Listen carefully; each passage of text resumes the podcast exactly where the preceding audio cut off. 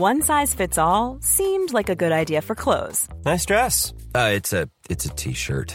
Until you tried it on. Same goes for your healthcare. That's why United Healthcare offers a variety of flexible, budget friendly coverage for medical, vision, dental, and more. So, whether you're between jobs, coming off a parent's plan, or even missed open enrollment, you can find the plan that fits you best. Find out more about United Healthcare coverage at uh1.com. That's uh1.com. Werbung von Avia Life, einem führenden Schweizer Unternehmen in der Longevity-Forschung. Avea bietet mit Nahrungsergänzungsmitteln effektive Lösungen für gesundes Altern und Verjüngung, damit sich Menschen so lange wie möglich gestärkt, lebendig und jugendlich fühlen. Bei der Entwicklung seiner hochwertigen Supplements nutzt Avea deshalb Inhaltsstoffe, die auf der Basis empirisch zusammengetragener und bewerteter wissenschaftlicher Erkenntnisse ausgewählt werden. Avea-Produkte sind für Menschen gemacht, die ihre Gesundheitsspanne verlängern und das Wohlbefinden stärken möchten. Avea ist mit der Entwicklung des Stabilizers ein Durchbruch in der Blutzuckerregulierung gelungen. Der Stabilizer kombiniert drei kraftvolle natürliche Inhaltsstoffe, die gemeinsam die Aufnahme von Kohlenhydraten aus den Mahlzeiten reduzieren und Blutzuckerschwankungen minimieren. Dadurch können durchschnittlich 40 Prozent der Kohlenhydrate bei der Nahrungsaufnahme blockiert werden.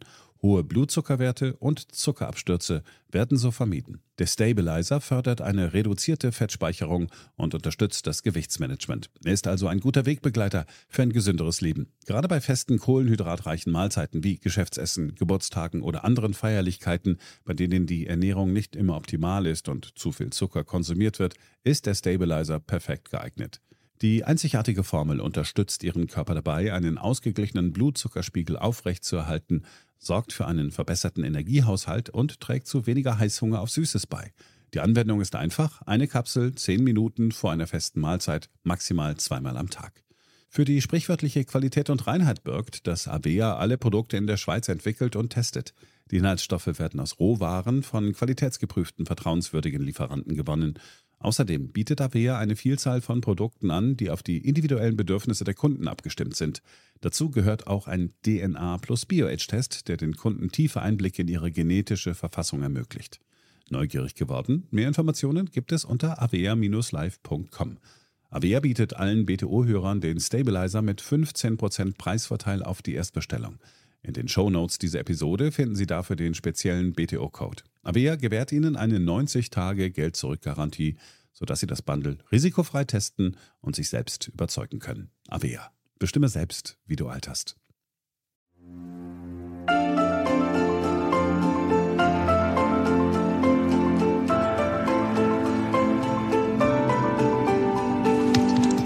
BTO Beyond the Obvious 2.0, der Ökonomie-Podcast mit Dr. Daniel Stelter. Featured bei Handelsblatt.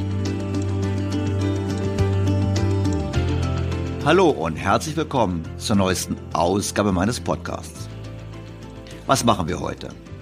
Zunächst werfen wir einen Blick auf das vielfältige Feedback zur letzten Folge, zu meinem Gespräch mit Ulrike Herrmann. Ich habe mich nicht darüber gewundert, dass diese Folge so heftige und intensive Reaktionen hervorgerufen hat, aber es zeigt doch, wie wichtig die Diskussion zu diesem Thema ist. Ein paar Stimmen habe ich zusammengefasst, um sie am Anfang zu zitieren. Schwerpunkt der heutigen Ausgabe bildet aber ein Gespräch über den Kapitalismus, welches ich bereits vor zwei Jahren mit dem kürzlich verstorbenen Sozialwissenschaftler Professor Gunnar Heinzorn geführt habe. Das passt sehr gut zu der Episode mit Ulrike Herrmann, weil es eben aus ganz anderem Blickwinkel auf den Kapitalismus, auf die Dynamik und auch auf das Thema Wachstumszwang Ja oder Nein blickt. Spannendes Thema also, fangen wir an. BTO Beyond the Obvious 2.0 featured bei Handelsblatt. Mit Bestürzung und Trauer habe ich vom Tode von Professor Gunnar Heinzson erfahren. Er starb am 16. Februar in Danzig in Polen. Nahe der Stadt war er im November 1943 auch geboren worden. Bis zu seiner Emeritierung 2009 lehrte Professor Heinzson Sozialwissenschaften an der Universität in Bremen. Und bis 2020 lehrte er Kriegsdemografie am NATO Defense College in Rom. Ich werde Gunnar Heinzson als freundschaftlichen Ratgeber, als intellektuelles Vorbild und als warmherzigen Menschen vermissen. Meine Gedanken sind bei seiner Familie. Ich persönlich habe Gunnar Heinzson bereits vor mehr als 30 Jahren kennengelernt. Bereits in meiner Dissertation habe ich die Werke von ihm und seinem schon vor einigen Jahren verstorbenen Kollegen Otto Steiger zitiert. Sein Blick oder ihr Blick auf die wirtschaftlichen Zusammenhänge hat mich bis heute geprägt. Wohl keinen Autor habe ich so oft in meinem Blog zitiert, beziehungsweise kein anderer Autor hat mir so bereitwillig und hilfsbereit Materialien zur Verfügung gestellt wie Professor Heinzer. Mit sechs Auftritten in meinem Podcast war Professor Heinzson so häufig Gast wie kein anderer. Und er wäre sicherlich in dieser Woche angesichts vom Thema Ein Jahr Ukraine-Krieg wieder zu Gast gewesen. Der eine oder andere Hörer mag sich an die früheren Folgen erinnern. Alleine im Jahr 2022 war Professor Heinzson anlässlich des Krieges in der Ukraine viermal in meinem Podcast zu Gast. In der Folge 125 vom 27. Februar 2022 mit dem Titel Zaubersanktionen oder Sanktionsillusionen hatte ich ihn gefragt, wie denn der Krieg zu seiner Theorie passen würde, wonach Gesellschaften mit wenigen jungen Männern und das sind beide, sowohl Russland wie auch die Ukraine, eher friedlich sind. Denn er meint ja, viele junge Männer, hohe Kriegsgefahr, wenige junge Männer, geringe Kriegsgefahr. Er hat das dann, wie ich finde, sehr überzeugend erklärt. In den Folgen 126, 137 und 165 gab es jeweils ein Update angesichts des Kriegsverlaufs. Zuvor hatte ich in Folge 104 mit Professor Heinzson über die demografische Überforderung gesprochen, vor der wir mit Blick auf den Rückgang der Erwerbsbevölkerung in Europa stehen. Ein wirklich zeitloser Podcast, der sich immer wieder lohnt, erneut anzuhören.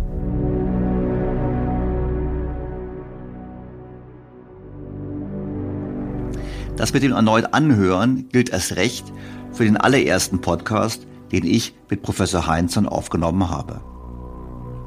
Damals hatte ich eine kleine Serie über den Kapitalismus gemacht und über das Thema des Wachstumszwangs. Titel des im März 2021 erschienenen Gespräches Systemfrage Kapitalismus, Verderben oder Chance. Ein hochaktuelles Thema, gerade auch mit Blick auf meinen Podcast in der letzten Woche, der mir eine Fülle an Feedback von Ihnen, liebe Hörer, eingebracht hat.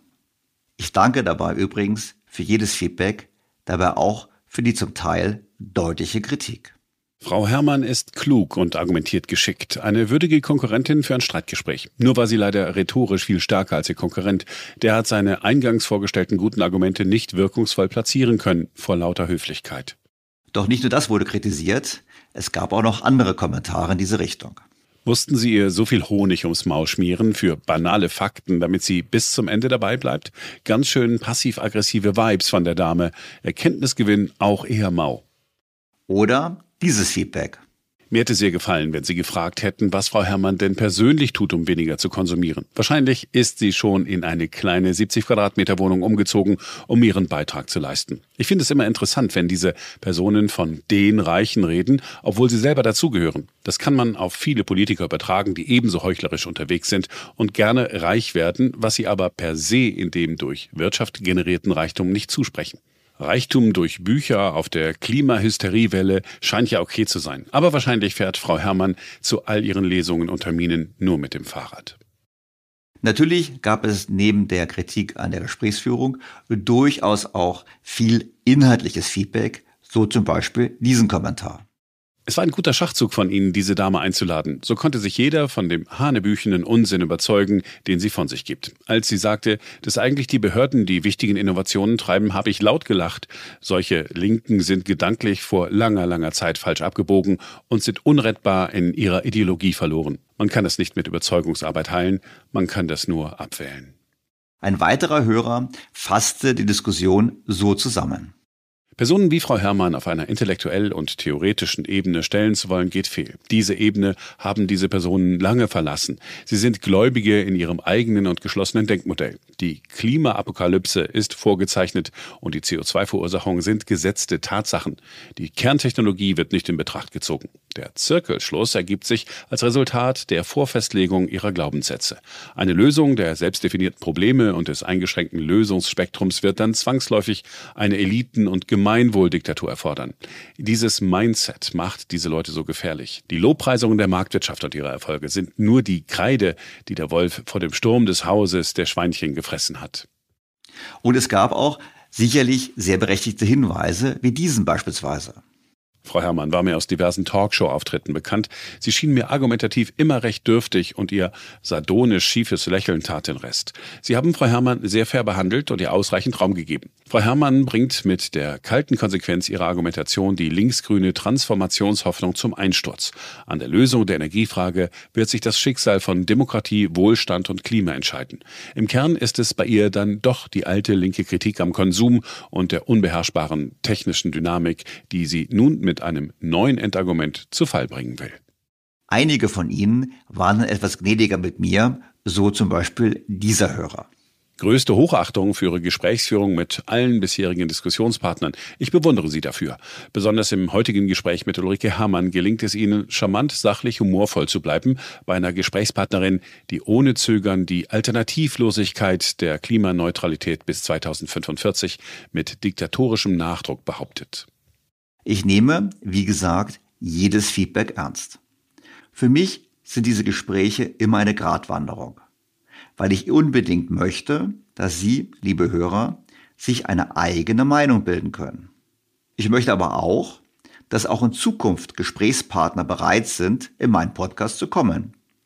Es ist also nicht so sehr Höflichkeit, es ist mehr als Höflichkeit, aber ich verspreche weiter zu lernen, wie man solche Gespräche noch besser führen kann.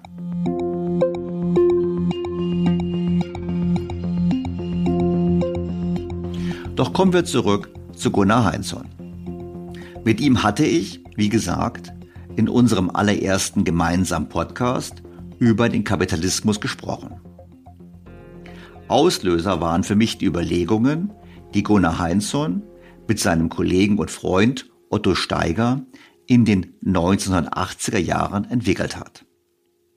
Es ging den beiden um die Frage, woher denn die Dynamik des Kapitalismus kommt. 1984 erschien ihr Buch Privateigentum, Patriarchat, Geldwirtschaft. In diesem Buch erklären Heinzmann und Steiger, wie sie die wirtschaftliche Ordnung verstehen und vor allem, wie sie den Zusammenhang verstehen zwischen Eigentum und Geld. Zwar folgendermaßen. Sie haben gesagt, dass es durch die gesellschaftlichen Umbrüche zum Entstehen von Eigentum gekommen ist. Davor, muss man sich so vorstellen, waren alle wie in einer sozialistischen Struktur, wie in einer Stammesstruktur, waren alle immer gemeinsam für alle verantwortlich. Es gab quasi keine individuellen Risiken, einfach deshalb, weil alles in einen Tropf gegangen ist. Mit der Entstehung von Eigentum an Land änderte sich das. Plötzlich gab es Unternehmer, Eigentümer und diese Eigentümer waren mehr oder weniger erfolgreich. Wenn jemand erfolgreicher war, hat die Überschüsse erwirtschaftet. Wenn jemand weniger erfolgreich war, dann musste er unter Umständen sich von anderen etwas leihen. Und dieses Eigentum war sozusagen die Voraussetzung, um überhaupt sich etwas leihen zu können. Und damit entstand im Prinzip die Geldwirtschaft. Und wir wissen ja, auch in Mesopotamien wurde die Schrift eigentlich nur erfunden, um Kreditkontrakte zu dokumentieren. Dabei unterscheiden Heinz und Steiger bewusst zwischen Besitz und Eigentum.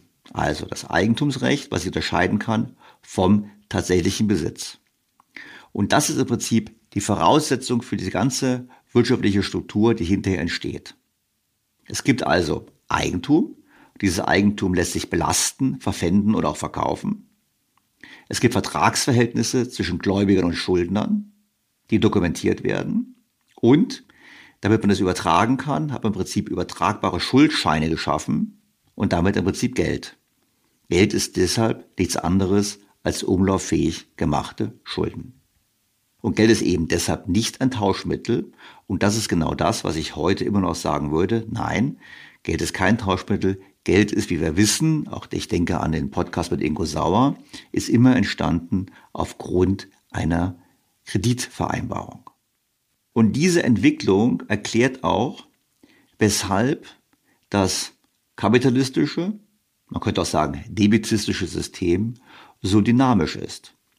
Die Schuldner müssen nicht nur die Schulden zurückzahlen, sie müssen auch Zinsen erwirtschaften. Das heißt, sie haben den Druck, produktiver zu werden, die Produktion zu steigern.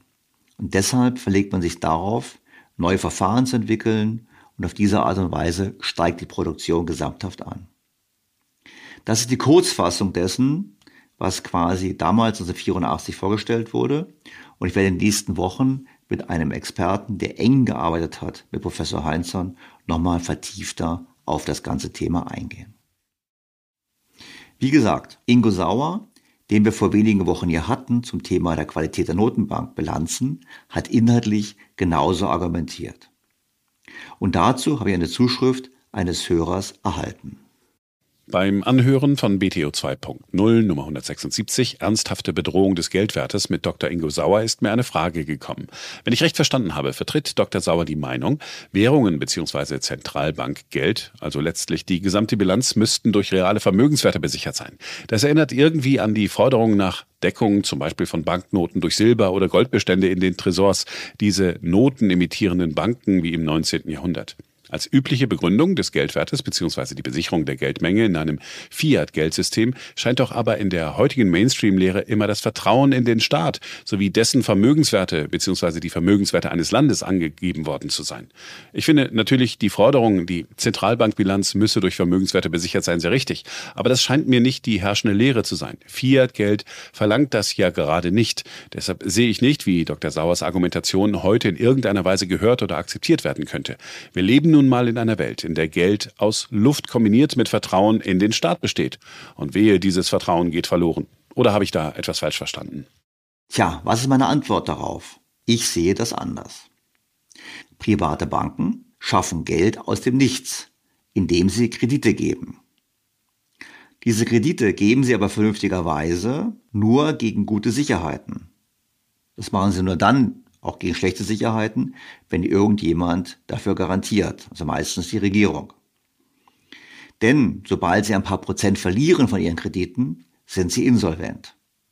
Das heißt, das aus dem Nichts geschaffene Geld ist durchaus hinterlegt. Und das passt eben zu dem, was Gunnar Heinzson und Utter Steiger in den 80er Jahren herausgearbeitet haben. Natürlich gibt es Staatskredite. Geben die Banken dem Staat Kredit, so ist dieser Kredit durch die staatliche Fähigkeit der Steuererhebung gesichert. Man kann also sagen, er ist faktisch ein Anspruch auf die Wirtschaftsleistung. Und das ist bis zu einem gewissen Punkt besser als Kredite an Private, ab einem bestimmten Punkt hingegen schlechter. Das hängt davon ab, wie hoch die Verschuldung des Staates ist. Ebenso passt dazu, dass die Notenbanken als Länder of Last Resort geschaffen wurden, also als der Kreditgeber letzter Instanz, und sie eben private Kredite als Sicherheiten annehmen und den Banken im Gegenzug Geld zur Verfügung stellen. Wir haben diskutiert, dass sie das eben auch nur vorsichtig tun sollten. Sie sollten nur Forderungen bester Qualität ankaufen, diese aber auch deutlich übersichern und zudem nur kurzfristig Geld verleihen. Das haben wir im Podcast mit Ingo Sauer entsprechend betont. Und in dieser Welt, und ich würde sie als die normale Welt bezeichnen, haben wir also Geld, welches gut gesichert ist. Geld ist nichts anderes als umlauffähig gemachte Schulden. Nun kann man das auf verschiedene Weise pervertieren. Zum einen könnte der Staat es mit den Schuldenmachen übertreiben und die Qualität der Staatsschulden sinkt entsprechend. Das erleben wir gerade. Oder aber die Privatbanken geben zu viele schlechte Kredite und das ist meistens auch angetrieben von der Politik. Oder der dritte Weg, die Notenbank weicht von den Grundsätzen ab und kauft zu viel und vor allem zu viel Schlechtes. Wir wissen, genau das hat die EZB und nicht nur die EZB, aber vor allem die EZB in den letzten Jahren getan. Bis zu einem Punkt wird diese Verschlechterung der Kreditqualität hingenommen, ist also problemlos. Geht es darüber hinaus, schwindet das Vertrauen in das Geld und dann kommen wir zu dem Punkt von Ingo Sauer. Dieses Verständnis basiert letztlich auf der Beschreibung von Gunnar Heinzson und Otto Steiger. erstmals dargelegt 1984 und dann 1996 im Buch Eigentum, Zins und Geld präzisiert. Zwölf Jahre nach der Erstausgabe ihres Buches Eigentum, Zins und Geld erschien eine Neudarstellung ihrer Theorie im Buch mit dem Titel Eigentumsökonomik. In diesem Werk berücksichtigen sie dann auch die Debatten seit der Erstausgabe. Über dieses Thema habe ich dann in meinem Podcast mit Gunnar Heinzson im März 2021 gesprochen. Das Gespräch ist hochaktuell, weil grundlegend und deshalb möchte ich es heute wiederholen. Für einige meiner Hörer mag es eine Wiederholung sein. Da die Hörerzahl seither aber stark gestiegen ist, denke ich, wird es auch für viele Hörer neu sein. So oder so lohnt es sich, das Gespräch nochmals anzuhören. Bevor wir das tun, noch kurz dieser Hinweis. Nach wie vor gibt es das exklusive Angebot für alle BTO Beyond the Obvious 2.0 featured bei Handelsblatt Hörer. Testen Sie Handelsblatt Premium vier Wochen lang für nur einen Euro und bleiben Sie so zur aktuellen Wirtschafts- und Finanzlage informiert. Mehr erfahren Sie unter handelsblatt.com-mehr Perspektiven und wie immer auch in den Shownotes zu dieser Ausgabe. Doch nun zu Gunnar Heinzson. Ich freue mich ausgesprochen, heute in meinem Podcast Herrn Professor Gunnar Heinzson zu Gast zu haben. Ich kenne Herrn Professor Heinzson schon lange. Ich habe bereits meine Doktorarbeit in den 90er Jahren über seine Arbeiten geschrieben. Und ich würde ganz gerne mit Herrn Heinzson heute besprechen, was treibt eigentlich den Kapitalismus und brauchen wir wirklich immer Wachstum in unserer Wirtschaftsordnung? Lieber Professor Heinzson, herzlich willkommen in meinem Podcast. Schönen guten Tag, Herr Stelter. Ich habe gleich eine Frage am Anfang gleich. Es gibt ja Diskussionen ja immer, jetzt auch gerade mit Blick auf den Klimaschutz, wo Leute sagen, ja, der Kapitalismus, der braucht Wachstum. Dieses Wachstum ist schlecht an der endlichen Welt. Und deshalb müssen wir das System abschaffen, weil nur so können wir das Weltklima retten. Was sagen Sie denn dazu? Wie ist denn Ihr Blick auf den Wachstumszwang im Kapitalismus? Der Kapitalismus ist ein System, das ausgezeichnet ist durch ein Eigentumstitel, der zusätzlich existiert zu einem Besitztitel, der ewig ist. Schon Bienen und Hamster und Biber haben auch Besitz. Aber zusätzlich dazu einen Eigentumstitel zu haben, der rein rechtlich ist, den man nicht sehen, schmecken, lecken, hören, anfassen kann, das ist das Mittel, das Instrument, mit dem gewirtschaftet wird. Was kann man damit machen? Mit diesem Eigentumstitel an einer Rinderfarm kann ich Geld besichern dann wird dieser Eigentumstitel belastet und unfrei. Aber meine Rinderfarm, die betreibe ich völlig ungestört weiter. Also ich, der ich mein Eigentum belaste, um damit Geld zu besichern, verliere materiell gar nichts. Aber dieses Geld, das ich mit dem Eigentumstitel besichere, das geht nur in die Zirkulation, wenn ein anderer sich das leiht. Und dieser andere muss auch Eigentum haben, denn wenn er kein Eigentum hat, kann er kein Pfand geben und kann er keinen Kredit bekommen. In dem Moment, wo jetzt ein Kreditvertrag in Gang gekommen ist, der eine Eigentümer hat Eigentum belastet, um das Geld sicher zu machen, hat Freiheit über dieses Eigentum zeitweilig verloren und verlangt etwas für diesen Freiheitsverlust, nämlich Zins. Der Schuldner kriegt jetzt zwar Geld in die Hand, aber hat Eigentum belastet. Der hat vielleicht eine Weizenfarm, die bleibt völlig unberührt von dem Kreditvertrag. Davon muss er nichts weggeben, aber die Freiheit über diesen Weizenacker, die hat er in dem Jahr des Kreditvertrags verloren. Und der muss jetzt zwei Dinge tun, dieser Schuldner. Er muss den Zins verdienen. Er hat 100 gekriegt auf das Jahr und muss 110 zurückgeben, das ist ein Wachstumstreiber. Dieses, weil die Zeit niemals länger wird, aber das, was in derselben Zeit gegeben werden muss, immer mehr wird durch den Zins. Der zweite Wachstumstreiber ist die Verteidigung seines Eigentums gegen andere Eigentümer, die dasselbe produzieren wie er und die durch technischen Fortschritt ihren Ertrag erhöhen, damit den Preis seiner Weizenfarm in den Abgrund treiben und ihn zwingen, ebenfalls die Modernisierung nachzuvollziehen, damit er im Rennen bleibt. Das sind die beiden Wachstumstreiber, also Zins und Verteidigung des Eigentumspreises gegen die Konkurrenz durch andere Eigentümer. Solange ich also eine Eigentumsgesellschaft habe, habe ich Wachstumszwang. Der Wachstumszwang bedeutet aber nicht unbedingt, dass immer mehr Materielles verbraucht wird und äh, knappe Ressourcen dann zu Ende gehen. Der Wachstumsweg, der kann auch ins Immaterielle gehen und geht ja heute in den meisten Bereichen längst ins Immaterielle, das heißt die wertvollsten Firmen der Menschheit, Google, Amazon, Alibaba und so weiter, die arbeiten ja überhaupt nicht in der Produktion von irgendwelchen Gütern, die Ressourcen verbrauchen, sondern arbeiten im Wesentlichen in Organisation und Information. Das heißt, wir haben einen Wachstumszwang, ja, in der Eigentumswirtschaft, aber wir haben nicht unbedingt einen Rückgang der Ressourcen auf Null und dann ein Ende des Systems. Ich meine, ich habe damals in den 90er Jahren mal das Gerücht gehört, dass Sie als Professor in Bremen eigentlich enttäuscht waren, dass die DDR damals nicht so funktioniert hat wie das westliche System und das als der Ausgangspunkt war ihrer Überlegungen damals zu sagen, warum passiert das eigentlich so? Jetzt haben wir ja zurzeit immer wieder Diskussionen, wir brauchen einen Systemwandel. Es gibt ja Leute, die sagen, ja, Sozialismus ist besser. Ist es so, dass wir, ähm, auch wenn vielleicht der Wachstumszwang nicht so schlimm ist, weil er weniger Ressourcen verbraucht, dass doch der Wunsch nach einem anderen Wirtschaftssystem nachvollziehbar ist? Oder sagen Sie, nein, eigentlich überwiegen die Vorteile in dem, was wir haben?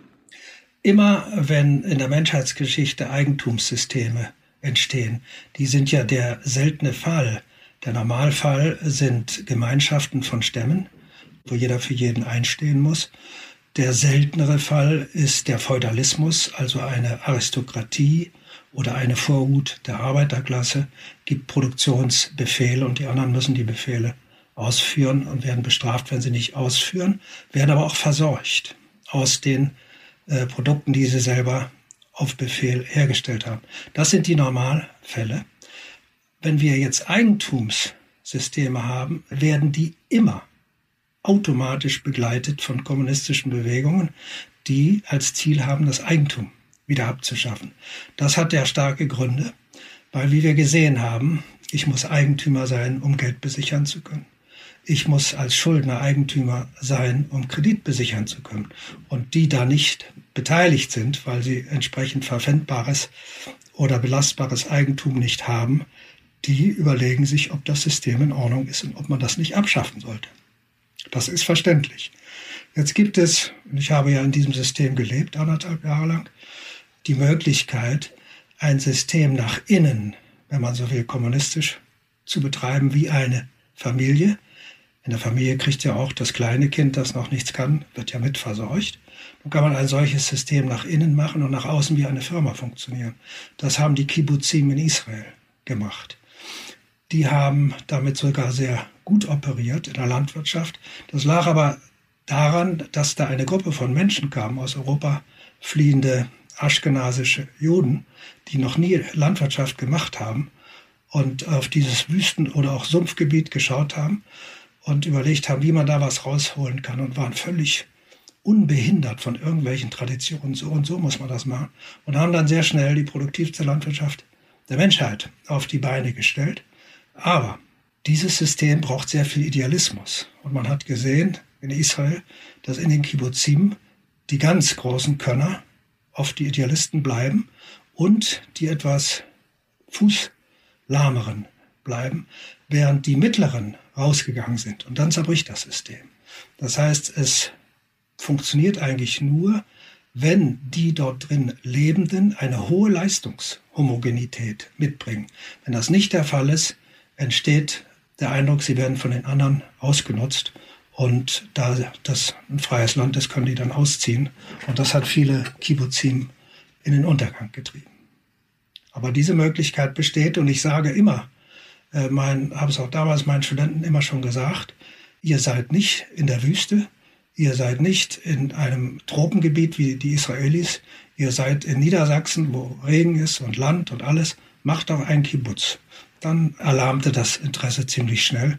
So viel Initiative wollte man dann doch nicht aufbringen. Da kommen wir nochmal zurück auf das Thema ganzen im Kern. Also wir haben Eigentum, wir haben Eigentum, was ich nutzen kann, um Kredite aufzunehmen. Ich muss auch Eigentum haben, um Kredite zu geben.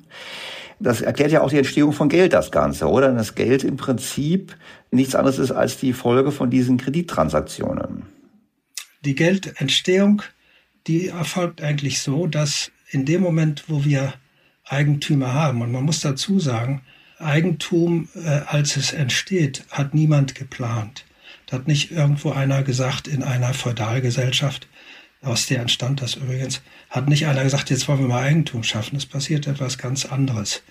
Diese Feudalgesellschaften in Griechenland und in Italien, die erlebte einen doppelten Schlag, nämlich die äh, Katastrophe, die die Bronzezeit beendet, eine Naturkatastrophe, und dann Aufstände der Leibeigenen, die sich diese Güter aufteilen. Die wollen eigentlich nur die Herren loswerden und teilen dafür die Güter auf, verlieren dabei aber das Sicherheitssystem, das dieser Feudalismus hat, der versorgt ja seine Leibeigenen, sein sprachfähiges Vieh, wie man sagte, genauso wie das Vieh. Nicht? Das will man ja nicht sterben haben lassen in der Not und äh, die Arbeitskräfte auch nicht. Das heißt, es war ein, ein Zwangssystem mit eingebauter Sicherheit. In dem Moment, wo man das gut aufgeteilt hat. Wir kennen das sehr schön aus der Sage von äh, Romulus und Remus. Romulus, lateinisch Ullus, der kleine Römer. Remus steht für den großen Römer, den Adligen. Und Romulus teilt das Land des Gutsherrn, den sie umgebracht haben, Emilius, auf. Und Remus lacht über seinen Bruder und springt über diese Abgrenzung und sagt, so hat es in der Menschheitsgeschichte noch nie gegeben, das lassen wir bitte. Und dann ersticht ihn Remus. Und nach der Sage ist dann das neue System in der Welt. Und nun fangen die Probleme an. Jetzt kommt der Herbst und der eine hat ein gutes Stück Land mit Sonne und Wasser und der andere hat ein schlechteres. Und der Herr, der ihn jetzt in der Not verseuchtete, der ist nicht mehr da. Und nun gibt es natürlich die Tüchtigeren, die vielleicht auch beim Verlosen des Landes schon ein bisschen betrogen haben. Die haben eine gute Gerstenernte, damit arbeitete man damals für Vieh und Mensch. Und der andere, der wenig hat, geht zu ihm und sagt, gib mir. Du sagst doch, die Zeiten sind vorbei. Der Herr, der was gibt, den haben wir nicht mehr. Und dann fällt diesem armen Wicht ein, dass er ja dieses Stück Land noch hat. Und er hat eine Idee, die weltumstürzend wirkt. Er sagt, leih mir etwas. Dann sagt er wieder, ja, das kriege ich ja nie zurück. Und jetzt sagt er, du, ich habe doch dieses Stück Land wie du. Das ist zwar nicht so gut wie deines, aber ich habe es und das stelle ich dir als Pfand. Und dieser Gedanke, dieses aufgeteilte Stück Land als Pfand zu stellen, bringt den Gedanken des Eigentums, für das sie noch kein Wort haben, in die Welt. Jetzt sagt der Verleiher, der Gerstenverleiher, was dieser Schuldner kann, sein Landstück als Pfand zu stellen, für eine Zeit kann er das also nicht nochmal verpfänden, auch nicht weggeben. Das kann ich doch als Verleiher auch. Im nächsten Schritt verleihe ich keine Gerste, sondern ich verleihe ein Symbol, ein Metallstück, das für einen Teil meines Eigentums steht, in das ich also einen Teil meines Eigentums einlösen kann. Solange das aber nicht eingelöst wird, behält er das Eigentum, das ist sein Rinderacker, er hat den Eigentumstitel daran und er hat die Wiese und die Rinder. Kein Rind geht aus dem Haus, äh, wie das in unserer Nobelpreisökonomie gelehrt wird. Da wird ja gesagt, da geht ein Rind aus dem Haus und der Verleiher verliert die Milch, kann die Milch nicht konsumieren und der Borger muss, weil er jetzt die Milch hat und den Käse machen kann, dem Verleiher ein Stück Käse als Zins geben.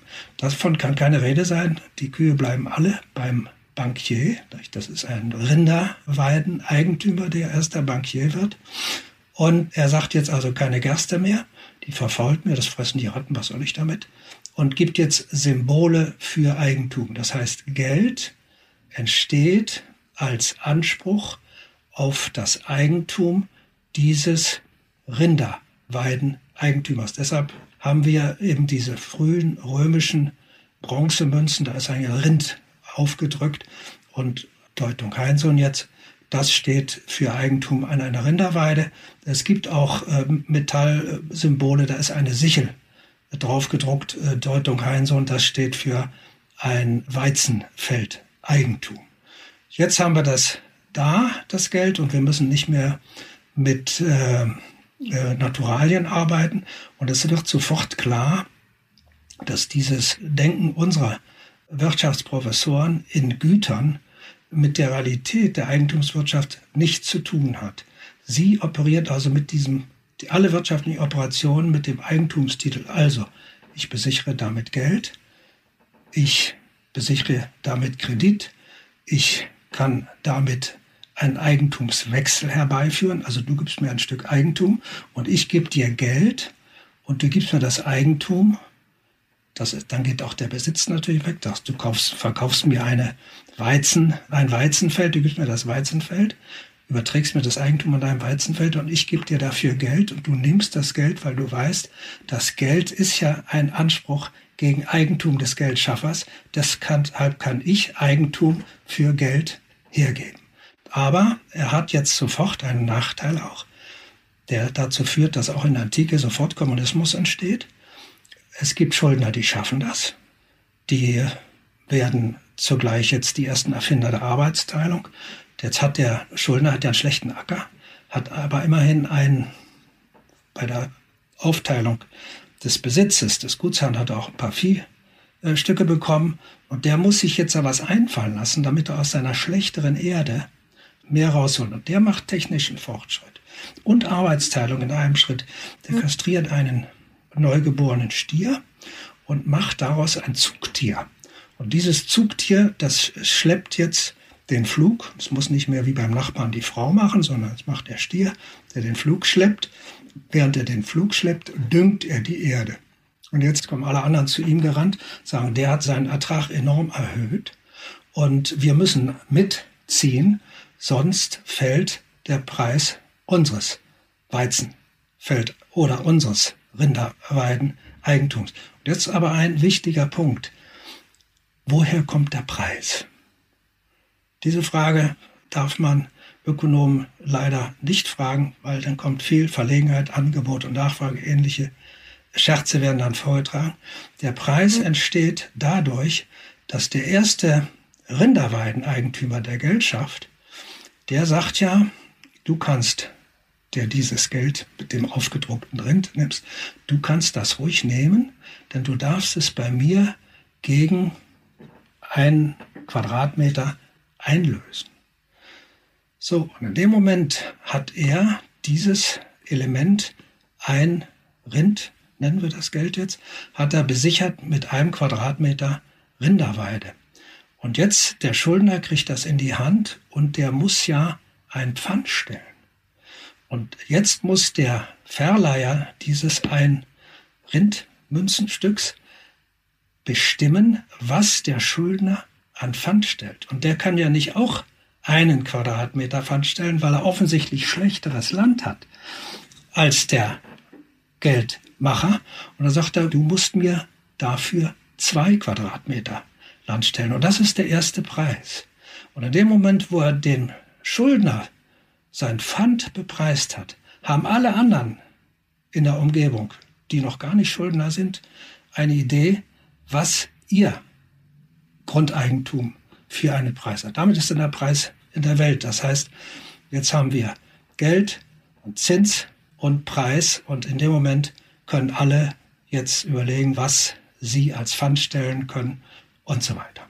Aber im selben Moment auch ändern sich die Preise ununterbrochen. In dem Moment, wo der seinen Stier kastriert hat, seinen Acker damit düngt, äh, steigt der Preis seines Quadratmeters, der war vorher nur die Hälfte so hoch wie der des Geldschaffers. Auf einmal geht er auf anderthalb, nicht? weil der einen höheren Ertrag hat und alle anderen Preise fallen relativ und alle anderen sind auch Eigentümer, müssen sich jetzt strecken, müssen auch modernisieren.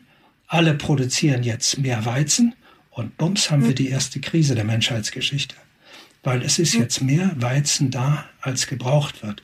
Und wir verstehen, dass die nicht auf eine Nachfrage antworten mit ihrer Weizenproduktion, sondern dass er versucht, sein Eigentum zu verteidigen und hofft, dass das, was an Nachfrage da ist, dann bei ihm landet und nicht bei den Konkurrenten. Und deshalb hat das System immer Krisen und, wie gesagt, zugleich immer kommunistische Bewegungen, die aus dem System wieder raus wollen. Und der Markt, glaube ich, würden Sie auch sagen, ist ja der Ort, wo wir im Prinzip uns, wie sagen Sie immer, die Schulddeckungsmittel besorgen, oder? Der Markt ist das Kind des Eigentums. Oder genauer gesagt, der Kaufvertrag. Auf einem Markt wechselt ja Eigentum gegen Geld. Und dieser Kaufvertrag hat einen Vater oder eine Mutter und das ist der Kreditvertrag. Das heißt, erst der Vertrag zwischen einem Geldschöpfer und einem Schuldner, der sich dieses Geld leiht, erst dieser Vertrag bringt ja das Geld in die Welt, mit dem dann auf Märkten bezahlt werden kann. Das heißt, das Geld kommt nicht vom Sparen, wie wir lernen, ja. Erst kommt das Geld, dann kommt Markt und dann kann ich auf dem Markt das Geld einnehmen. Ein anderer nimmt es dann nicht ein und ich, der ich es einnehme, der kann zum Beispiel das Geld äh, sparen oder kann das verleihen und kann da wieder allerhand mitmachen. Aber so ist der Weg. Erst kommt das Geld, dann kommt das Sparen. Jetzt haben wir noch einige Aspekte, die wir noch ansprechen wollen. Also ich gehe jetzt mal ganz kurz, bevor wir es hinterher vergessen, auf das Thema der Vermögensungleichheit ein. Muss dieses System zwangsläufig zu einer Vermögenskonzentration führen oder wenn der technische Fortschritt funktioniert, dann gibt es immer wieder eine Umverteilung von, von Eigentum, sodass das eigentlich nicht ein dauerhaftes Problem ist? Ja, das äh, System muss zur Vermögenskonzentration führen. Es hat sogar äh, ja noch zu mehr geführt in der römischen Ökonomie sind nach und nach so viele Gerstenbauern und auch Rinderbauern bankrott gegangen, weil sie nicht tilgen konnten. Die haben dann ihr Eigentum endgültig verloren. Damit haben sie ihre Freiheit damals, das ist heute anders, wurden Lohnsklaven oder echte Sklaven, verloren dadurch die Basis für ein Familienleben und damit führen sie zu einem Bevölkerungsrückgang. Dieses Phänomen haben wir ja heute natürlich ähnlich. Zwar sind jetzt Leute ohne verpfändbares Eigentum immer noch ausgestattet mit dem Eigentum an sich selber, ein wichtiger, elementarer Unterschied zwischen Antike und Neuzeit. Sie können sich also an Leute, die weiterhin ihr Eigentum verteidigen müssen, den Preis ihres Eigentums verteidigen müssen, sie können sich denen vermieten gegen einen Geldlohn und sagen, ich helfe dir dabei und dafür geht ein Teil deiner Investition als Geldlohn an mich. Aber das ist eine prekäre Situation. Man kann sagen, in den 500 Jahren in den Eigentumsgesellschaften das Hauptproblem gewesen. Und es findet eine Lösung in den 1880er Jahren, zuerst im Deutschen Reich, als äh, unter Bismarck, als Antwort jetzt auf kommunistische Bewegung, diese Situation, dass Leute ohne verpfändbares Eigentum ihr Eigentum an sich selber nicht vermieten können und dann kein Einkommen haben, diese Situation zerbricht das System, ich muss sie versichern. Und dann kommt Arbeitslosigkeitsversicherung, Krankheitsversicherung, Unfallversicherung und Altenversicherung. Das ist der größte Systemumschwung, das im System die größte Revolution, die wir in den letzten 500 Jahren gehabt haben. Also das Ass ist gespielt. Und das wirkt auch. Das heißt, in Krisen gibt es sehr viel weniger Rebellionsbereitschaft als in früheren Krisen. Es muss aber hinzugefügt werden jetzt, die Rebellionen, die in solchen äh, Situationen, wo zu viele Menschen ohne verpfändbares Eigentum, ohne Einkommen dastanden, diese Situation war sehr viel brisanter, als die Bevölkerung viel jünger waren im Durchschnitt. Wenn 40-Jährige arbeitslos werden, sind sie weniger bereit, einen militärisch untermauerten Aufstand zu machen, als 20-Jährige dazu bereit sind. Das heißt, wir haben in den westlichen Ländern heute eine doppelte Beruhigung durch die sozialen Versicherungssysteme und durch die zunehmende Vergreisung der Nationen. Vergreisende Nationen tun sich sehr schwer mit Aufständen und mit Revolutionen. Die sind fast unmöglich. Vielleicht noch ganz kurz als Ergänzung hier, was Sie sagen. Also wenn man die deutsche Vermögensverteilung anschaut beispielsweise, so ist die auf den ersten Blick ja sehr ungleich, wird immer kritisiert. Wenn man aber die Rentenansprüche zum Beispiel hinzuzählt, dann ist in der Tat die Vermögensverteilung relativ gleich, auch bei uns. Das heißt, der Sozialstaat, so wie Sie es geschildert haben, funktioniert. Genügt das oder würden Sie sagen, nein, man braucht auch noch so Jubeljahre? Ich meine, es gab ja damals in der Bibel, wird es geschildert, Jubeljahre, äh, wahrscheinlich genau als Folge dieser Vermögenskonzentration des Systems oder sagen Sie, nein, sozialstaatliche Umverteilung genügt eigentlich und dann haben wir quasi das Beste von beiden Welten. Wir haben eine kollektive Absicherung und gleichzeitig haben wir aber die Dynamik des eigentumsbasierten Systems. Das moderne Gegenstück für das Jubeljahr der alten Israeliten wäre ein Nicht-Tilgen von Staatsschulden bei den Personen, die die Staatsschulden, die Staatspapiere gekauft haben. Da ein großer Teil dieser sozialen Sicherung ja kaum noch heutzutage kaum noch aus den laufenden Steuern beglichen werden kann, sondern durch Schulden der Regierung, die die Regierung aufnehmen, beglichen wird, kommt eine Situation, wo die Staatsschulden so hoch steigen, dass die normale Bürgerschaft mit ihren normalen Steuern diese Schulden nicht mehr bedienen kann. Das ist auch ein Punkt, wo das System brechen kann. Wenn die Staatsschulden nicht mehr bedienbar werden, dann fallen sie im Preis und äh, das Fallen von Staatsschulden im Preis ist in unserer Gegenwart das Gefährlichste, was passieren kann, weil diese Staatsschulden, sagen wir Zehntausender Papier, Europapier der Bundesregierung, die stecken in den Eigenkapitalen zahlloser Firmen und Banken. Die stehen da drin mit 10.000. Und wenn die Staatsschulden wegen Unbedienbarkeit plötzlich auf 3.000 fallen, dann fallen diese Eigenkapitale von 10.000 auf 3.000 und dann haben wir eine Massenbankrottwelle. Das heißt, das ist eine große Gefahr und die wird täglich größer, darüber sind wir uns ja alle einig. Das kann also zu dem Punkt führen, dass denen, die diese Staatsschulden halten, gesagt wird, Freunde, ihr haltet 10.000 und davon gebt ihr jetzt 2.000 ab. Dann ist großes Geschrei und dann wird aber nachgedacht, das Geschrei ist groß, weil 100 ist schöner als 80. Jetzt hat man nur noch 80 und nicht mehr 100, aber man behält den Kopf auf den Schultern. Die Staatsschulden werden wieder bedienbar. Das heißt, die Kurse der Staatsschulden können sogar nach oben gehen und die Verluste werden sogar wieder ausgeglichen. Ich glaube, das könnte eine Art Jubeljahr werden, dass diese Eigentümer jetzt von diesen Staatsschulden einen Teil davon einfach weggesteuert bekommen. Das heißt, die werden einfach gelöscht. Er würde mich nochmal interessieren, naja, wir haben ja gesehen, der Zins ist ja ein wichtiger Indikator. Und wir haben aber in den letzten Jahren doch eigentlich seit 30, 40 Jahren eine Tendenz immer weiter sinkender Zinsen. Das ist doch für die Schuldner eigentlich gut, weil die Schuldner haben weniger Druck. Wir haben auch gesehen, dass sicherlich immer mehr Kredite aufgenommen wurden, nicht um mehr zu produzieren, sondern eher für konsumtive Zwecke. Also ich meine, was ist eigentlich in den letzten paar Jahrzehnten passiert? Ist das eigentlich noch mit dem von Ihnen beschriebenen Wirtschaftsmodell kompatibel? Oder was erleben wir da? Haben die Notenbanken das manipuliert oder wie sehen Sie das, wenn Sie jetzt einen Blick auf die letzten 30, 40 Jahre werfen und die Tendenz der sinkenden Zinsen und der steigenden Verschuldung gesamthaft? Ich erinnere an, eine, an einen merkwürdigen Umstand. Äh, das größte Lexikon, The New Palgrave, Palgrave mit V, geschrieben, vier Bände.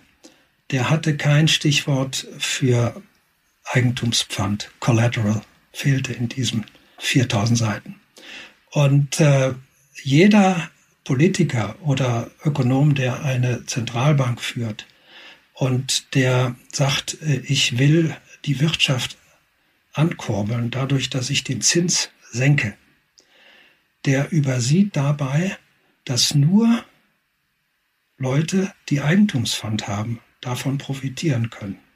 Das heißt, ich kann gar nicht anders, als mit einer Zinsnullung als die Reichen, das sind die, die verpfändbares Eigentum haben, noch reicher zu machen. Das geht gar nicht anders, weil die anderen, die nichts Verpfändbares haben, von diesem Nullzins nichts haben. Jetzt schauen wir aber mal auf die Reichen, in Anführungszeichen. Die stehen natürlich in der Konkurrenz mit anderen Reichen. Ja, die mögen reicher sein als viele, aber sie stehen ja in nie endender Konkurrenz. Und jetzt nimmt der andere mit einem verpfändbaren Eigentum diese Million, ich sage es jetzt mal ganz einfach, für null. Und er könnte das auch. Er hat das Pfand. Und der, der das äh, jetzt für null genommen hat, diese Million, der macht etwas sehr Merkwürdiges. Der schaut nach Eigentumspositionen, nach Betrieben, die, sagen wir mal, einen Ertrag von vier Prozent bringen im Jahr. Die hätte er nicht angerührt, wenn er selber bei der Bank oder die Bank bei der Zentralbank vier oder fünf Prozent Zins zahlen müssen. Dann rührt er diese Eigentumsposition, die vier Prozent bringen, nicht an. Jetzt auf einmal wird ihm das Signal gegeben, wenn du Pfand hast, kriegst du es für null. Und das ist ja toll. Dann kann ich dieses für vier, was vier bringt, kaufen. Dann gehen alle auf das, was vier bringt. Das verdoppelt sich im Preis. Der Ertrag halbiert sich für den Einzelnen. Aber zwei ist immer noch sehr viel mehr als null. Es ist weniger als vier, aber sehr viel mehr als null. Das heißt, das ist der Mechanismus, der in der Zeit dieser Zinsenreduzierung diese enorme Reichtumserhöhung bei den Reichen bringen musste und gar nicht anders konnte. Das heißt, ich könnte für alle nur etwas tun aus den Zentralbanken, wenn ich auch aufs Pfand verzichte, aufs Eigentumpfand verzichte. Das hat man bisher noch nicht gemacht. Weil wenn man das machen würde, das System natürlich zerbräche. Dann gibt es keine Grenze mehr. Nicht? Dann könnte jeder ohne Pfand äh, leihen und gefahrlos leihen, weil er keinen Pfand stellen muss, in das man vollstrecken kann. Die Angst ist weg. Das System am Ende.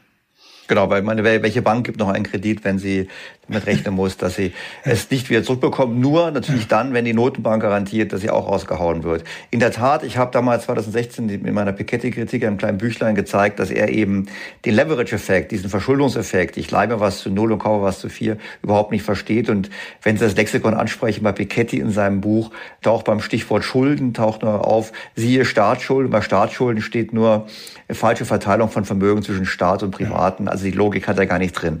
Aber kommen wir mal kurz zum Staat, bevor wir Notenbank noch genauer anschauen. Der Staat hat ja gar kein Eigentum. Ich meine, gerade in Deutschland gibt es ja auch Studien, da hat er negatives Eigentum.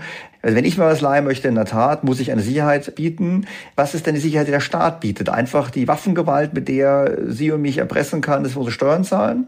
Ja, der Staat ist der beliebteste Schuldner bei Banken, weil äh, man sagt, äh, der bundesdeutsche Staat der hat Macht über das Eigentum der 80 Millionen Bundesbürger.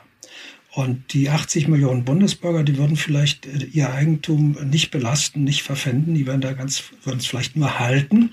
Aber der Staat äh, kann per legalem Raub, das ist die gesetzlich bewilligte Steuer, das ist ein legaler Raub, er kann durch legalen Raub an dieses Eigentum heran. Und äh, solange das Vermögen der Bürger ein Mehrfaches der Staatsschulden ausmacht, ist da sehr viel Platz. Ich habe mal eine Tabelle gemacht der 70 wichtigsten Länder und da ist eigentlich nur Argentinien der berühmte Fall, wo die Staatsschulden höher liegen als das Gesamtvermögen der Einwohner. Das heißt, das kann ich also als jemand, der dem Staat etwas leiht, kann ich kalkulieren. Da sage ich, der, die Bürger haben 100 Vermögen, der Staat hat 20 Schulden, da ist noch eine Menge Luft drin. Da kann der Staat sich von der Differenz 20 bis 100, das verdienen 80, kann er sich noch eine Menge holen. Das gilt ja eigentlich noch in Italien, weil in Italien zum Beispiel das Vermögen der Bürger signifikant größer ist als die Staatsschulden Italiens. Also vor dem Hintergrund, übrigens bei uns natürlich auch. Also eigentlich vor dem Hintergrund würde ich sagen, Herr Heinz, da müssen wir uns gar keine Sorgen machen. Die Staaten können noch ziemlich viele Schulden machen, bis sie alles ausgegeben haben, was wir erspart haben. Äh, das werden wir äh, vielleicht äh, im Einzelnen noch ansprechen, wenn wir uns mit den unterschiedlichen Nationen und ihrer Leistungsfähigkeit äh, befassen. Das heißt, es kann natürlich in einer Nation, in der äh, Staatsschulden sagen wir mal, nur 20 Prozent äh, des äh, gesamten Volksvermögens ausmachen, kann natürlich dieses Volksvermögen im Preis fallen, weil diese Nationen in ihrer Wirtschaftskraft zurückfallen. Äh, das erleben wir noch nicht in Italien, aber das erleben wir bereits in Griechenland, wo dieses Gesamteigentum verglichen mit der Zeit äh, vorher bereits gefallen ist. Und das, ich sage das jetzt aber nur am Rande, das korrespondiert dann auch damit, dass wir in Griechenland äh, überhaupt keine Menschen mehr haben, die neue Firmen aufbauen, die Innovationen entwickeln können, die irgendetwas über das hinaus, was man als Landwirtschaft und äh, Strandgebiet äh, zur Verfügung hat, auf die Beine stellen können. Werfen wir mal einen Blick auf die Eurozone. Ich meine, Sie haben auch mal erklärt, warum die Europäische Notenbank eigentlich ein komisches Konstrukt ist, vor allem was die Qualität der Pfänder betrifft. Weil wir haben ja darüber gesprochen, ich beleihe Eigentum. Auch die Notenbank muss ja aktiver haben. Jetzt kann man sagen, gut, sie hat den Staat mit seiner Möglichkeit des legalen Raubes, ich zitiere sie jetzt mal, oder ähm, andere Assets. Aber letztlich ist es doch auch so, die, äh, die These jetzt immer wieder kommt, auch mit Helikoptergeld und anderem Geld, wo die Notenbank im Prinzip Dinge macht, die abweichen von dieser Notwendigkeit, Eigentum zu beleihen. Vielleicht Gehen wir kurz auf den Kernfehler des Euro ein. Wenn Sie einen Euro aus Athen haben und einen Euro aus Frankfurt haben, dann muss einer, der etwas für einen Euro verkauft, der muss den Athener Euro für einen deutschen Euro nehmen. Eins zu eins. Jetzt schauen wir auf die Pfänder, mit denen diese Euros besichert werden. In Griechenland geht eine Geschäftsbank zur Zentralbank, die Teil des Systems der Europäischen Zentralbank ist, und liefert als Pfand ein ein griechisches Staatspapier. Da steht 10.000 Euro drauf. Und die griechische Zentralbank leiht dieser Geschäftsbank 10.000 Euro. In Frankfurt dasselbe. Da geht jemand mit einem deutschen 10.000er Papier zur Bundesbank, Geschäftsbank und kriegt 10.000 Euro. Wenn wir uns jetzt aber die Märkte anschauen, für deutsche Schuldpapiere und griechische Schuldpapiere, da ist kein Eins zu eins. Als der freie Markt voll äh, ins Wirken kam, das war im Mai 2010, fiel ein Zehntausender Griechenlandpapier auf 3000. In Frankfurt stand der Preis eines Zehntausender Papiers der Bundesregierung vielleicht bei 12.000 Euro. Das heißt, es stand 4 zu 1 für Frankfurt bei den Fendern und plötzlich unten eins zu eins bei den ausgegebenen Noten. Das ist der Grundkonstruktionsfehler. Und man hat zwei Möglichkeiten, das zu lösen. Zuerst hat man, als man es gemerkt hat, im Mai 2010, hat man Sondertöpfe voll gefüllt mit deutschen und anderen niederländischen Staatspapieren, Geldtöpfen und die äh, passten auf, dass, wenn was passierte in Griechenland, wenn dieser Staatstitel von 10.000 gegen 3.000 driftete, den wieder hochzupreisen, den einfach aufzukaufen. So, aber es ist natürlich viel einfacher, das mit einer Zentralbank zu machen, weil diese Töpfe, diese Sondertöpfe, Regenschirme, wie die alle hießen, die müssen immer durch die Parlamente, es muss immer neu verhandelt werden. Dann gibt es einige, die machen nicht mit. Die Zentralbank, die kann das machen, die sagt, okay, ich nehme das 3000er Papier für 10.000. Und das schafft vorerst eine Sicherheit, dass alle Leute sagen, gut, ich kaufe das Griechenlandpapier. Das geht eine Weile gut, aber ändert nichts am Konstruktionsfehler. Das heißt, ein 10.000er Griechenlandpapier darf nie wieder einen freien Markt finden. Der Markt wäre frei, wenn die Zentralbank auf einmal bekannt macht, wir kaufen das nicht mehr. Und dann sind die in Griechenland mindestens in den Eigenkapitalen der Firmen der Banken, die sind alle über Nacht bankrott. Das darf nicht passieren. Und das zerstört den Mechanismus, mit dem eine Zentralbank ihre Währung stabil hält. Der Mechanismus ist ein sehr einfacher. Sie muss mit all ihren Reserven und all ihren Pfändern, die ihr gegeben wurden, von einer Geschäftsbank, die geht vielleicht pleite, aber sie hat das Pfand gegeben. Sie muss mit diesen Mitteln, wenn sie die auf den Tresen legt, die von ihr ausgegebenen Noten zurückkaufen können. Wenn das so funktionieren kann, wird kein Spekulant gegen diese Währung spekulieren. Ja. Wenn jetzt die Zentralbank einen Griechenland-Titel auf den Tresen legt und sagt, ich ziehe jetzt die 10.000 Euro wieder aus dem Umlauf und garantiere damit die Stabilität meiner Währung, dann kommen da nicht 10.000 Euro angelaufen, sondern 3.000 oder 2.000. Dieser Zustand darf nicht eintreten, weil der würde das Eigenkapital der Zentralbank auslöschen.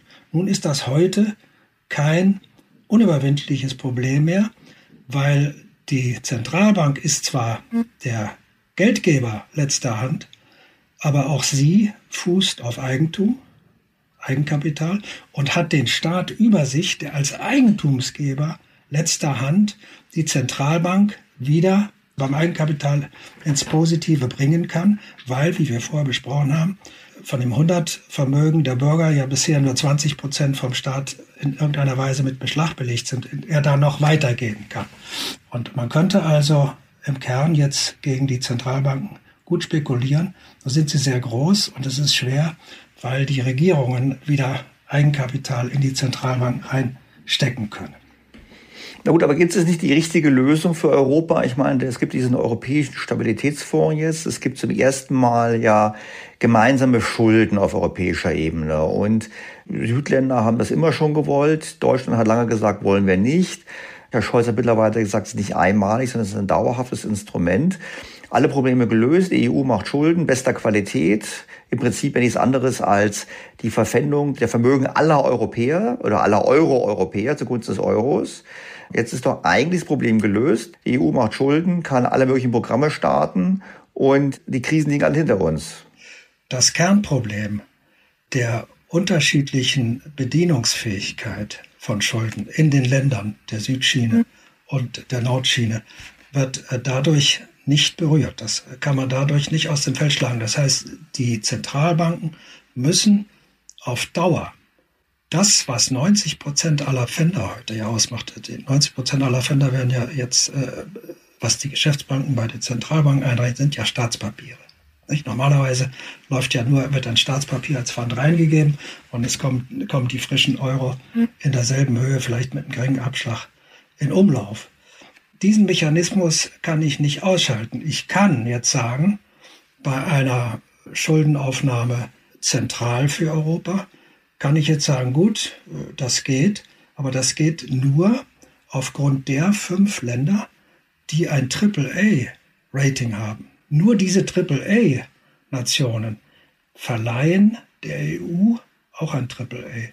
Und dieses AAA, das wage ich jetzt zu behaupten, könnte verloren gehen, wenn jetzt alle, die diese EU-Staatspapiere kaufen, wissen, aha, die stehen jetzt also nicht für 130 Millionen Menschen ein, sondern diese AAA-Nationen stehen für 450 Millionen EU-Bürger ein. Und das bringt sie an eine Grenze. Und das muss uns wieder klar machen. Wenn Deutschland das AAA verliert, dann haben wir eine Bankrottwelle, die wahrscheinlich die größte der Menschheitsgeschichte ist. Weil das deutsche Staatspapier gilt als beste Schuldpapier der Menschheit. Noch besser als die amerikanischen Staatspapiere. Und wenn die fallen, wenn denen ein Griechenland-Schicksal unterläuft, dann werden ja Eigenkapitale in einer Menge ausgelöscht, die wir uns nicht vorstellen können. Und das scheint mir die Hauptgefahr dieser europäischen Zentralschuldenaufnahmestelle zu werden. Gut, und das Szenario, dass Deutschlands Wirtschaftskraft nicht mehr so stark ist, da kommen wir vielleicht auch noch drauf, ist ja durchaus realistisch angesichts des Strukturwandels. Denke an die Automobilindustrie.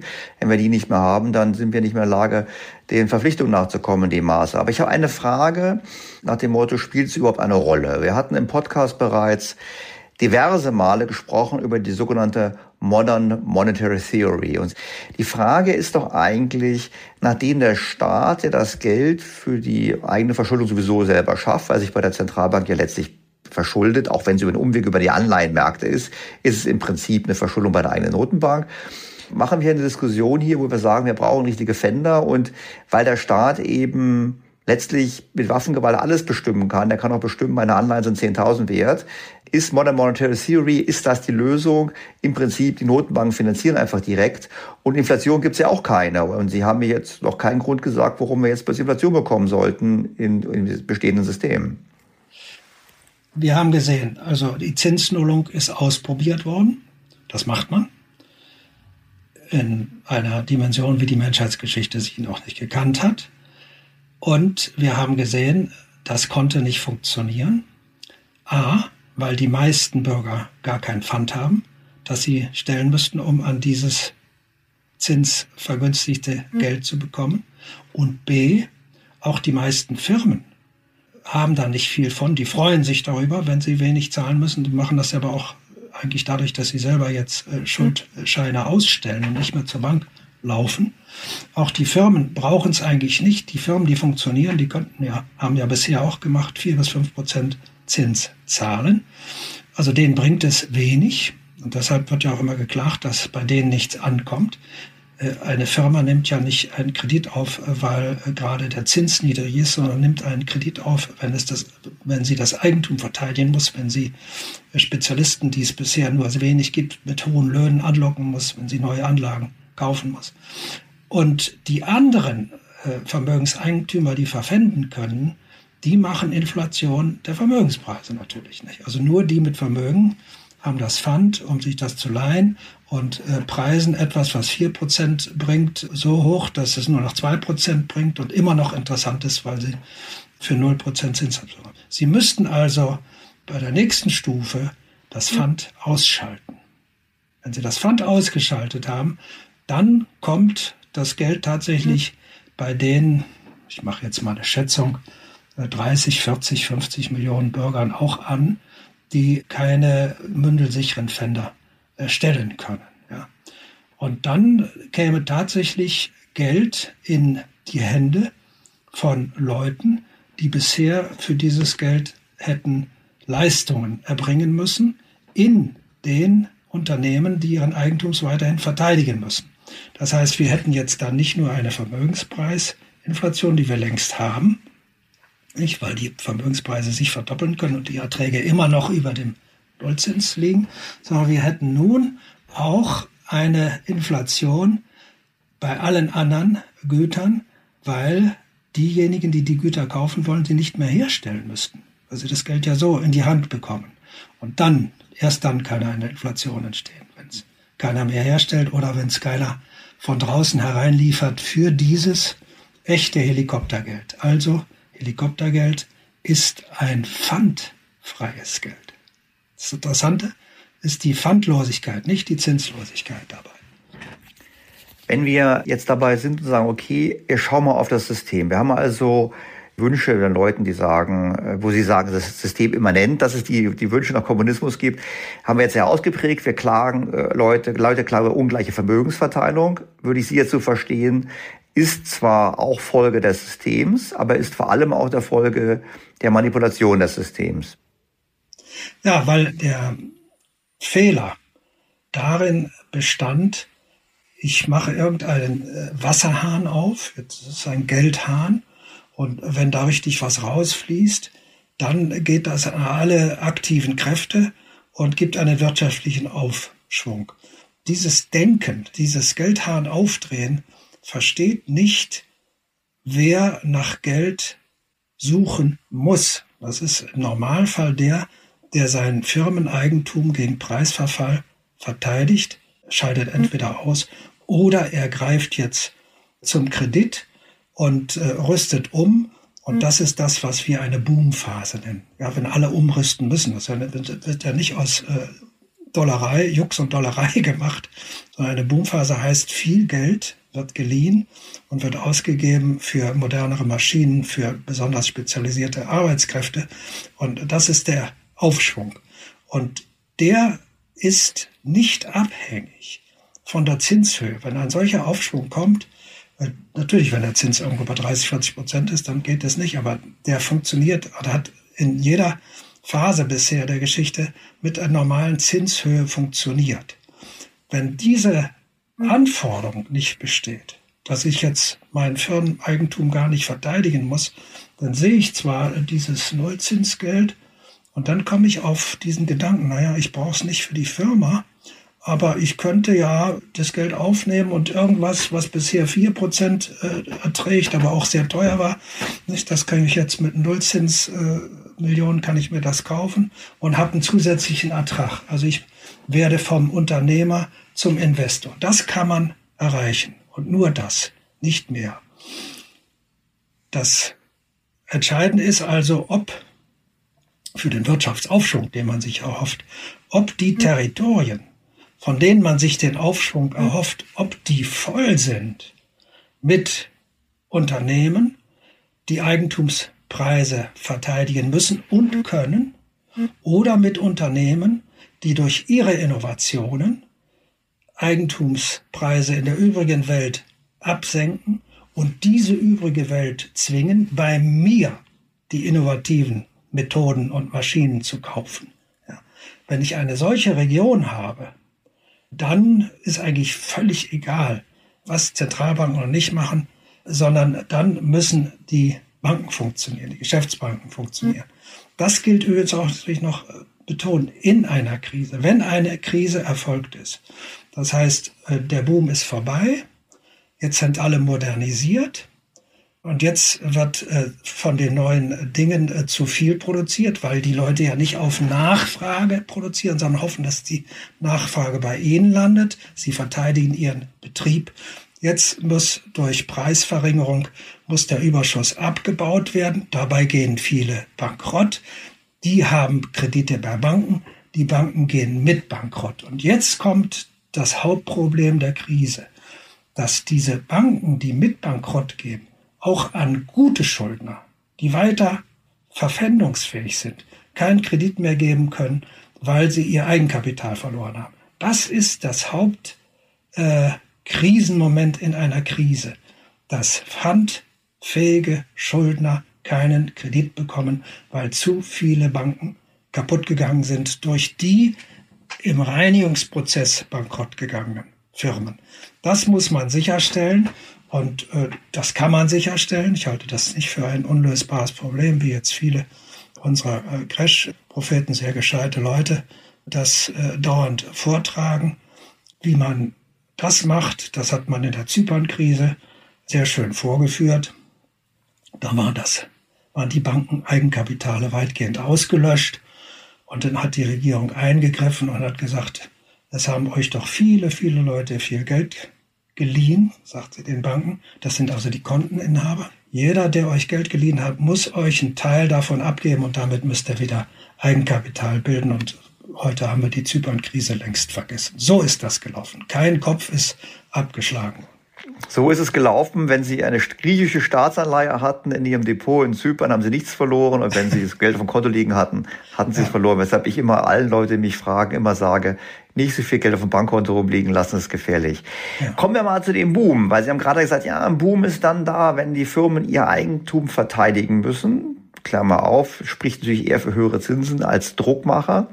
Jetzt haben wir ja die europäische Diskussion zum Thema Klimaschutz. Ja, weil wir haben ja, ja die Bemühungen, wir wollen klimaneutral werden. Sie kennen die zur Diskussion. Ich habe einmal im Artikel geschrieben, nach dem Motto, wenn man den Klimawandel nicht geben, müsste man ihn erfinden, ist doch eigentlich die traumhafte Voraussetzung für einen Boom, weil der Staat würde ja plötzlich sagen, ich entwerte vorhandenes Vermögen also vorhandene Anlagen gehen nicht mehr, sind, sind weniger wertvoll, weil sie sind zu teuer zu betreiben, weil CO2-Abgaben drauf sind. Oder ich verbiete den Verbrennungsmotor. Es ist ja auch eine Vermögenswert für die meisten Bürger, das eigene Auto. Ähm, stehen wir also sofort nach dieser Logik vor einem Boom, weil der Staat, weil der EU uns jetzt quasi über die Entwertung von Vermögenswerten sozusagen zur Verteidigung unseres Eigentums zwingt, zu investieren und äh, zu innovieren?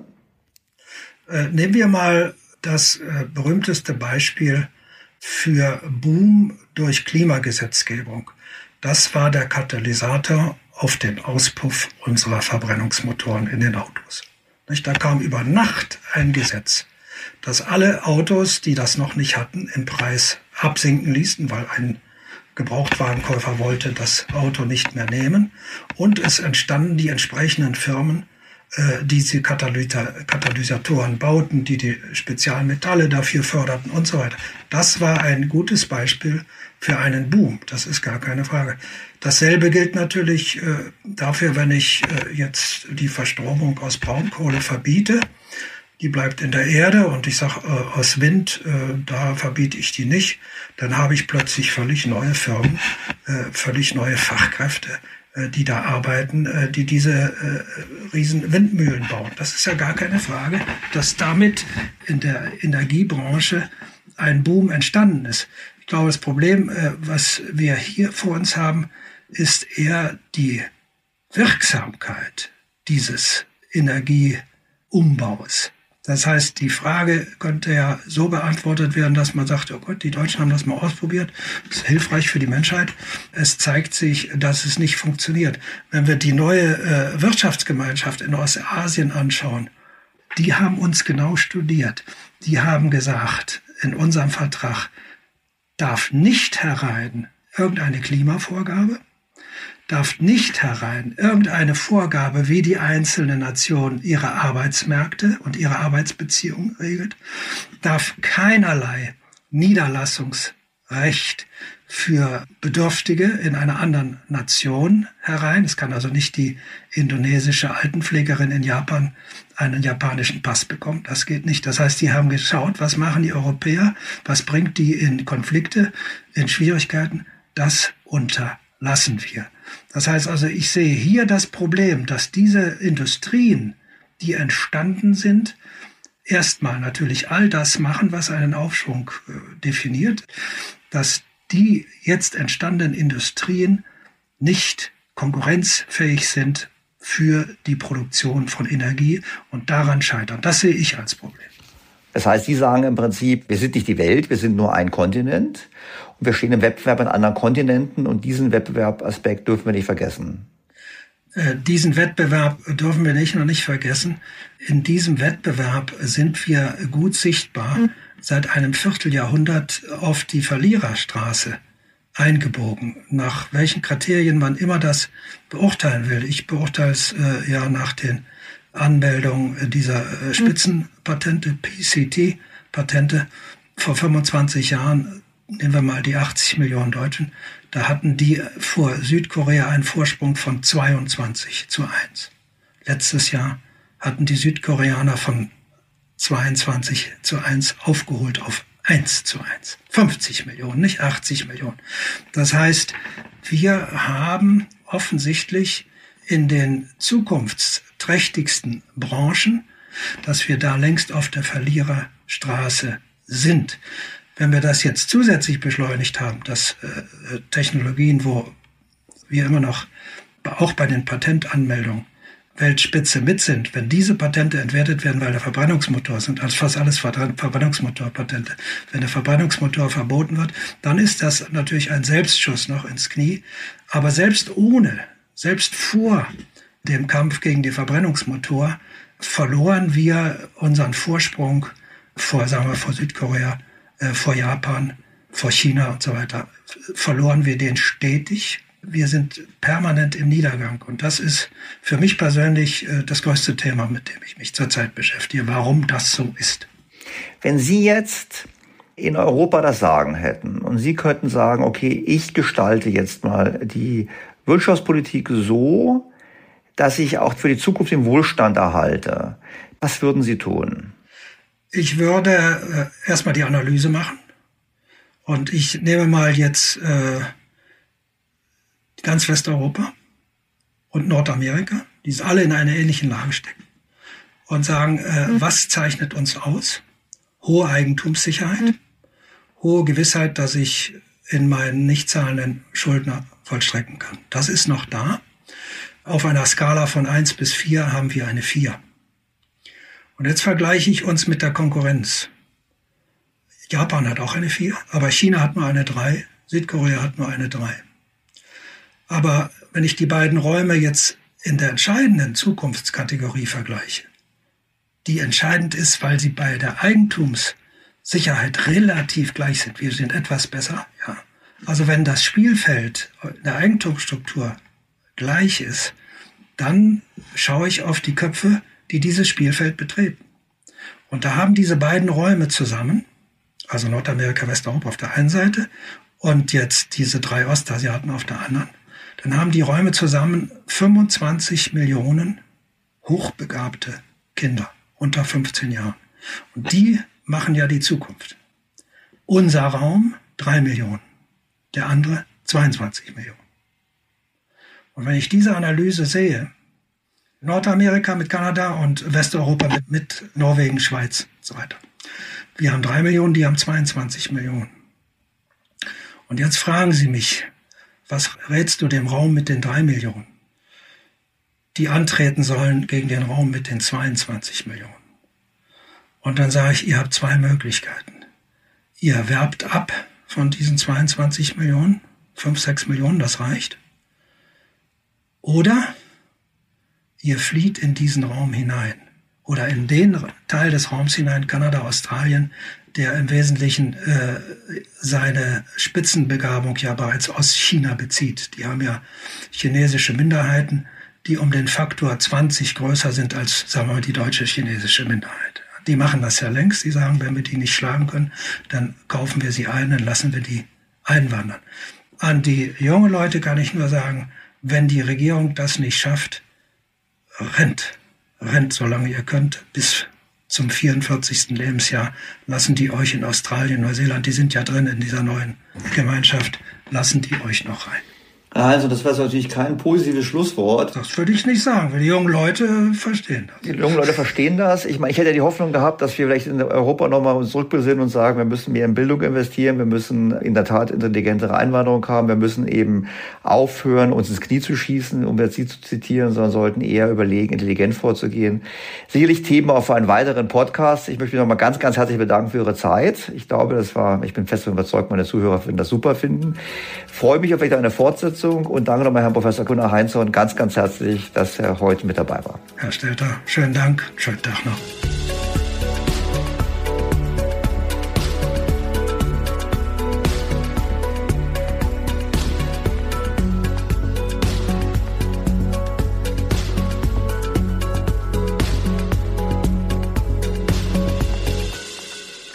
Ich hoffe, liebe Hörer, Sie fanden das Gespräch genauso gut, wie ich es gefunden habe und immer noch finde. Ich habe auf jeden Fall sehr viel von Gunnar Heinzson gelernt. Übrigens, in die Kritik geriet Heinzson in der Öffentlichkeit wegen seiner Aussagen zu den Folgen der demografischen Entwicklung und der Zuwanderung. Also das, was ich mit ihm in Folge 104 diskutiert habe. Da geht es zum einen um die Probleme, die sich aus schnell wachsenden Gesellschaften ergeben. Vor allem den berühmten Kriegsindex, der die Zahl der jungen Männer in Relation zu den Alten stellt. Es gibt Kritiker, die verweisen auf die Fälle, wo das nicht gestimmt hätte. So hätten beispielsweise die USA kein Interesse daran gehabt, in den Ersten Weltkrieg einzutreten. Ich würde sagen, das verstehe ich, weil damals in den USA angesichts der wirtschaftlichen Entwicklung keiner Sorge haben musste, keinen Platz zu finden. Ich würde den Kritikern entgegenhalten, dass gerade das Desaster des Westens in Afghanistan ein sehr eindrücklicher Beweis ist für die These von Gunnar Heinzson. Heinzson hatte das übrigens vorhergesagt in einem Artikel in der Neuen Zürcher Zeitung. Viel schlimmer noch ist die demografische Entwicklung in Europa und Deutschland. In seinem letzten 2019 erschienenen Buch Wettkampf um die Klugen legt Heinzson überzeugend dar, wie wichtig die demografische Entwicklung ist und vor allem die politische Antwort darauf und das eben für die Zukunft Deutschlands und auch ganz Westeuropas. Heinzons Kernaussage darin ist, Gehirn schlägt Religion, Rasse, Klasse und jugendliche Masse. Er sieht die Mathematikleistungen von Schülern als den entscheidenden Frühindikator für die Innovationsfähigkeit von Nationen. Und da sieht es eben leider nicht gut aus. Während in Japan immerhin 32 Prozent der Schüler das höchste Leistungsniveau erreichen, gemessen an einer sogenannten TIMSS-Studie, gelingt das in Deutschland nur etwas mehr als fünf Prozent der Schüler. Damit liegen wir zwar vor Italien und Frankreich, aber hinter England und der Schweiz und weit hinter den anderen asiatischen Ländern. Mit Geld hat das Ganze nur bedingt zu tun. So rechnet Heinzson vor, dass Deutschland pro Kind 50 Prozent mehr Geld ausgibt als beispielsweise Ungarn. Trotzdem gelingt es Ungarn, mehr als doppelt so viele Kinder in der höchsten Leistungsgruppe zu haben wie Deutschland. Für ihn, und das ist die politisch schwierige und umstrittene Aussage, haben diese Ergebnisse viel mit unserer Zuwanderungspolitik zu tun. Und zwar seit den 1960er Jahren. Und hier ist natürlich klar, wird sofort gesagt, Moment, das ist ein Rassist, das ist er aber gar nicht, sondern er argumentiert anders. Er sagt einfach ganz banal, wir haben nicht die Eliten aus anderen Ländern angelockt, um in unseren Bergwerken und Stahlwerken zu arbeiten, sondern eben die Nicht-Eliten. Deshalb darf es nicht verwundern, dass es im Prinzip schwieriger ist, diese zu integrieren und vor allem es eine große Herausforderung ist, hier entsprechendes schulisches Niveau zu erzielen. Normal, das ist nicht, gilt nicht für alle, das gilt nicht für jeden, es ist im Prinzip nur eine Tendenzaussage. Ich finde, unabhängig davon, ob man dieser Einschätzung von Gunnar Heinzmann folgt oder nicht, spricht viel dafür, dass die mathematischen Leistungen ein wichtiger Indikator für die zukünftige Innovationsfähigkeit einer Gesellschaft sind. Und deshalb können wir uns es angesichts der demografischen Entwicklung nicht leisten, im Wettkampf um die Klugen zu schlafen. Es ist höchste Zeit für Deutschland, die Herausforderung anzunehmen. Wir müssen die Zuwanderung auf die Qualifizierten fokussieren und wir müssen die hier Lebenden deutlich besser ausbilden und dies mit einem Fokus auf Mathematik und Naturwissenschaften. Wir müssen vor allem erstmal anfangen, das Problem überhaupt als solches zu erkennen.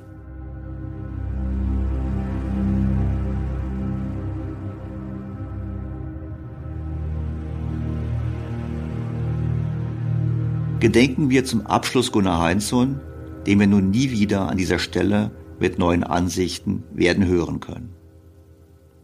Ein Hörer hat sehr gut beschrieben, wie auch ich es verstehe.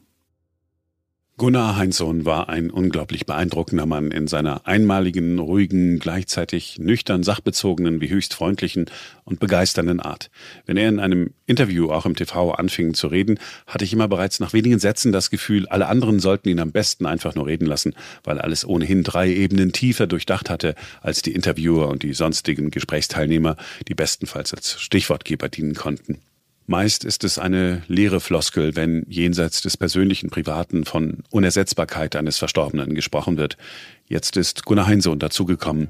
Wie gerne hätte ich seine Sicht auf so viele Themen noch gehört. Bleibt mir, liebe Hörer, Ihnen erneut sehr herzlich fürs Zuhören zu danken. Ich freue mich auf Ihr Feedback, Ihre Fragen, Ihre Kritik und auf ein Wiederhören am kommenden Sonntag. Ihr Daniel Stelter. BTO Beyond the Obvious 2.0 featured bei Handelsblatt.